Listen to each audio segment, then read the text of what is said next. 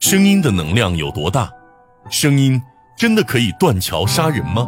《三国演义》中，张飞的一声怒吼，喝断了长板桥，逼退曹军，吓死了夏侯杰。且不论是否属实，但声音确实是可以做到这些事情的，并且声音的威力远不止于此。首先，声音是由物体振动产生的声波，也就是说，声音是具有能量的。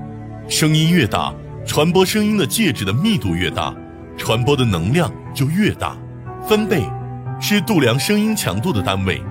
我们日常生活中所听到的声音，大多在三十至六十分贝之间。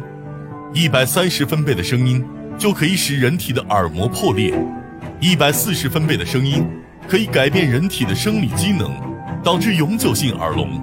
这大概相当于喷气式飞机引擎发出的声音。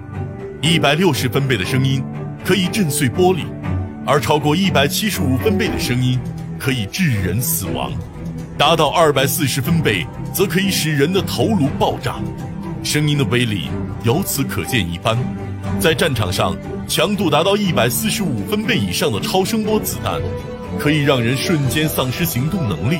除此之外，超声波还可以碎石、杀菌、消毒。而应用次声波的次声武器，则可以在战场上杀人于无形，甚至还可以给航空母舰造成毁灭性打击。次声波隐蔽性强，传播速度快，传播距离远，穿透力强，是未来战争中非常重要的新概念武器。